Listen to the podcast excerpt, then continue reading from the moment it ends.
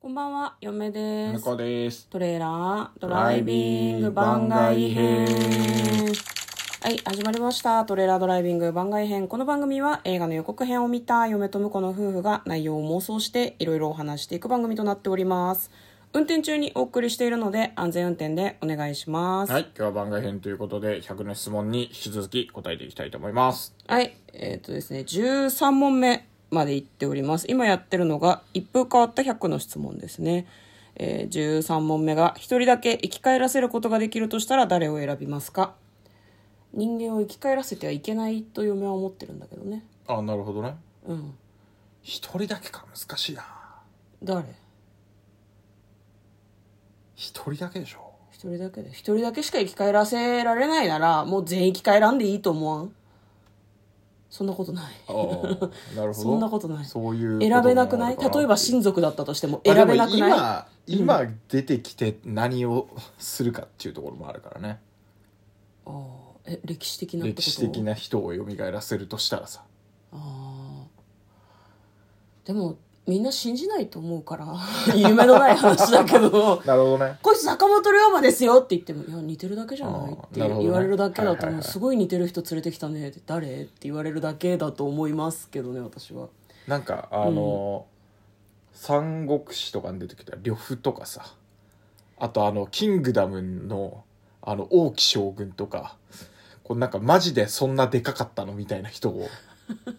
あその確認のためだけに蘇らそうそうそうそう。あと宮本武蔵ですかね、僕はね。いやもうあと嫁はさこういうこれなんていうの、うんファンタジーな話をねこあうー想像するときに戸籍とかどうすんだろうとかどこに住まわすのと か召喚したのはいいけどうちで一生面倒見れるってすごい思いうや別にうちで見る必要ないと思うけ ど、ね。召喚したのに、う怖くないん一応あのね、えーっと、なんだっけ、グラップラー巻か。はいあの、の漫画だと、あの、宮本武蔵が復活するっていうのがあって、バキって何漫画やば ないの、やばい。宮本武蔵強すぎんだよ。宮本武蔵どこに住んでんのえ、えっ とね、徳川家。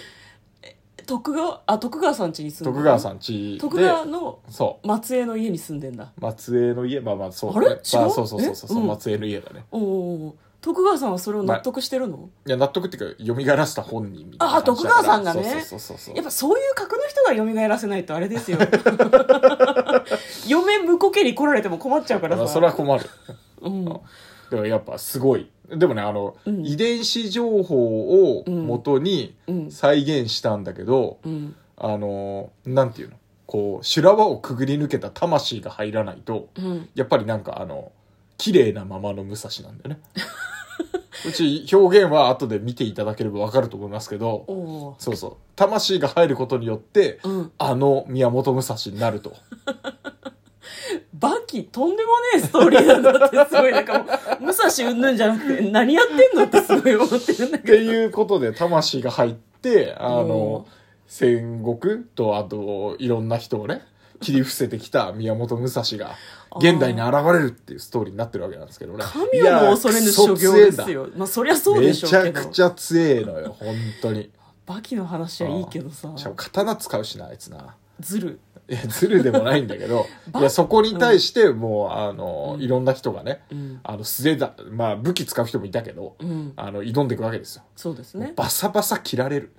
武蔵に武蔵に、バッサバサいかれるから、うんこれぜひ見ていただきたい。あれが、こう、本物でね、出てきたら、もう、えらいこ とですよ。じゃあ何向こうは蘇らせたいのは宮本武蔵ってことでいいんですかまあ、やっぱね、やっぱそんな強かったのっていうところをね、ちょっと見てみたいじゃないですねか。蘇って魂入った瞬間にバサバサ切られちゃうんじゃないの大丈夫なのえ、何い向こうが切られちゃうんじゃないのやいやいや、そんなことはないよ。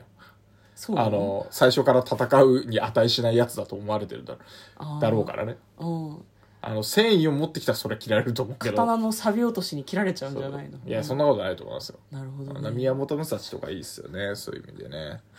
バキすげえなっていう感想しかねいやぜひ バキ見ていただきたいです、えね。 いやバキねとんでもないけどうんネットフリックスで見たら面白かったからね面白いのでね、ぜひ見ていただきたい。まだまだ先ですよ。ネットフリックスに出てくるのは。あそうなんだ漫画の方なんだあの、オーガとバキが戦うところまでやったその次ぐらいの感じで すから。ちょ進捗わかんないからだいぶ先ですよ。大丈夫です説明いただかネなッくてもトフリックスだと3年4年かかるんじゃな いですか。やっぱり。すげえ待つじゃんうんわ、かりました、ね、年に1回出るとしてね。うん、